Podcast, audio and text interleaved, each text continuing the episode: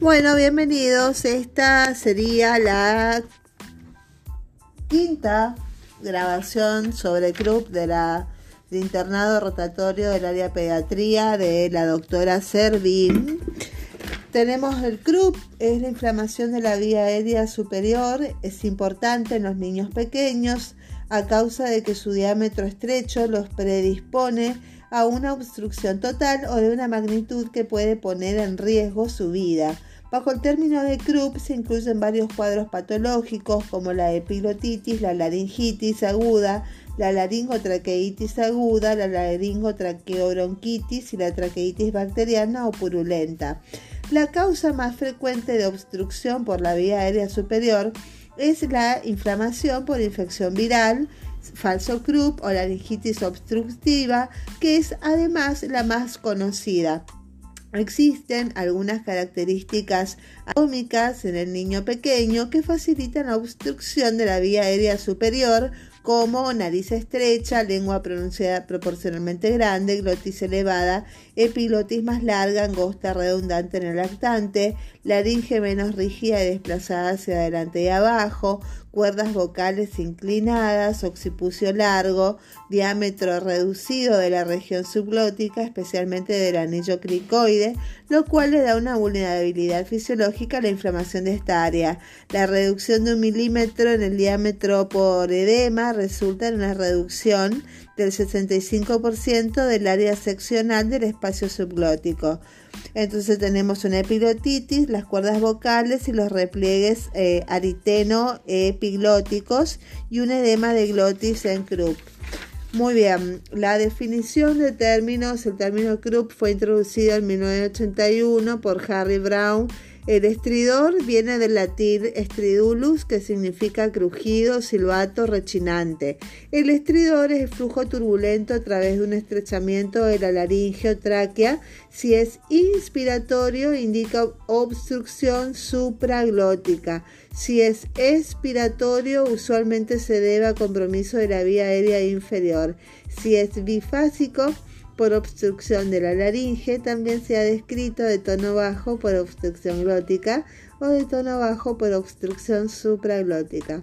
El CRUP es un síndrome clínico agudo con estridor inspiratorio, tos disfónica, ronquera, signos de dificultad respiratoria debido a varios grados de obstrucción laringeo traqueal, en la mayoría de los casos de causa infecciosa viral. Esta definición incluye desórdenes diferentes. El crup es espasmódico recurrente, alérgico o laringitis espasmódica aguda es un ataque súbito de Krupp que usualmente se presenta durante la noche sin antecedentes de fiebre o signos de infección del tracto respiratorio superior. Etiología, primero virus para influenza, segundo virus incisional respiratorio, tercero influenza virus, cuarto adenovirus. Formas clínicas del Krupp, laringotraqueitis, epilotitis y Krupp espasmódico. La laringotraqueitis viral se inicia con rinorrea, bajo grado de fiebre, malestar general y tres o cuatro días después tos difónica, estridor inspiratorio no afectado por el cambio de posición y dificultad respiratoria. Se presenta con mayor frecuencia en niños entre 6 meses y 6 años de edad. Más del 95% de los casos no requiere hospitalización y aproximadamente del 1 al 5% de los niños afectados requiere intubación orotraqueal. El agente etiológico principal es el virus de la parainfluenza 1, 2 y 3, quien causa la mayoría de los casos, aunque otros virus también pueden producirlo, como sería el virus incitial respiratorio, el adenovirus, el virus de la influenza IV y reporte de casos anecdóticos por el virus de la parotiditis. El micoplasma y el virus de la influenza pueden producirlo en niños mayores de 5 años. Se caracteriza este cuadro por una tos peculiar que se describe como ronca, fónica o de perro, un ruido que se aprecia al exterior durante la inspiración del niño o estridor, acompañado de una dificultad respiratoria producida por la mala entrada de aire y que se manifiesta por retracción o hundimiento de los tejidos blandos que rodean al tórax. Alrededor del cuello y bajo las costillas, además del aumento de la frecuencia de la respiración y las manifestaciones de desagrado e irritabilidad en un comienzo y de angustia y cansancio si la enfermedad progresa con cianosis e hipoxemia.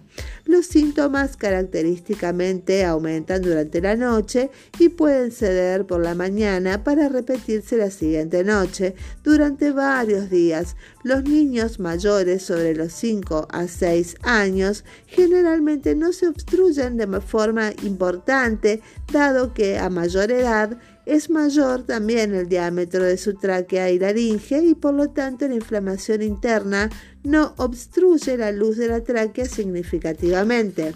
Los síntomas duran varios días y en general la mayoría de los pacientes solo presentan signos de tos ronca y dificultad respiratoria leve, mejorando en forma espontánea al cabo de cuatro o cinco días unos pocos niños se obstruirán de forma importante y requerirán tratamiento especializado sin el cual tienen riesgo de sufrir baja en la cantidad de oxígeno en la sangre con consecuencias graves como un paro cardíaco y la muerte. Pasamos a la epilotitis. La infección es producida por Haemophilus influenza, una bacteria en la cual con los síntomas son más intensos y de rápida progresión de la obstrucción. En ella la fiebre es alta, el niño se ve muy enfermo y decaído con signos de falta de oxígeno a poco de iniciarse la enfermedad. Pese a que ha disminuido mucho su frecuencia, aún se ven casos por deficiente vacunación o porque puede ser originada por otras bacterias distintas a la Haemophilus influenza. Pasamos a la obstrucción por cuerpo extraño. La aspiración de un objeto que puede irritar la tráquea en su paso hacia el pulmón por aspiración accidental puede originar síntomas similares. En este caso existe el antecedente de que el niño ha sido visto jugando con algún objeto en la boca y poco después haber presentado una intensa crisis de tos tras la cual queda con dificultad respiratoria y ruidos bronquiales y signos de falta de oxígeno como coloración azulada de la piel y aumento de la frecuencia respiratoria. La diferenciación de estas causas distintas de obstrucción de la vía aérea superior puede ser muy difícil. Tratamiento. Hay que diferenciar del tratamiento de los casos leves, que son la mayoría, y que en los que bastará quitar las molestias como fiebre o dolor de garganta, hidratar adecuadamente ofreciendo líquidos y mantenerse observando la progresión de los síntomas. Algunos corticoides se pueden administrar por vía oral en forma de soluciones y en otros casos los médicos indicarán corticoides inhalados aplicados en forma seriada. Eh, en aquellos casos en los que las molestias ya descritas como la dificultad y frecuencia respiratorias tos y angustia aumentan, los padres deben consultar de inmediato a un servicio de urgencias para hacer un tratamiento médico más eficaz y agresivo. Este consistirá en el uso de antiinflamatorios potentes endovenosos como los corticoides y las nebulizaciones con adrenalina, la que disminuye la inflamación en la zona afectada, además de corregir la disminución de oxígeno en la sangre con la administración a través de una mascarilla. Dada la gravedad de la enfermedad en muchos de estos casos, se debe dejar al niño hospitalizado o en observación por algunas horas. En ciertos casos excepcionales en los que la obstrucción es suficientemente grave para poner en riesgo la vida del niño, el médico especialista, sea anestesista o intensivista infantil, procederá a insertar un tubo fino a través de la obstrucción para permitir el paso de aire y sobrepasar la obstrucción. Este tubo permanecerá algunos días hasta que la inflamación ceda y el diámetro interno de la tráquea se restablezca. Si el médico en el momento de intubar o al ingreso del paciente comprobó la presencia de una epiglotitis, además de la intubación, deberá tratar con antibióticos intravenosos, ya que esta última infección es originada por una bacteria la cual responde a los antibióticos. El uso de la inhalación de aire frío tiene un efecto benéfico sobre la inflamación y se recomienda el que el niño sea sacado de su pieza al patio debidamente abrigado para inhalar el aire frío de la noche mientras se aplican otros tratamientos. No están indicados los sedantes pese a la agitación del niño, ya que pueden disminuir su vigor al respirar.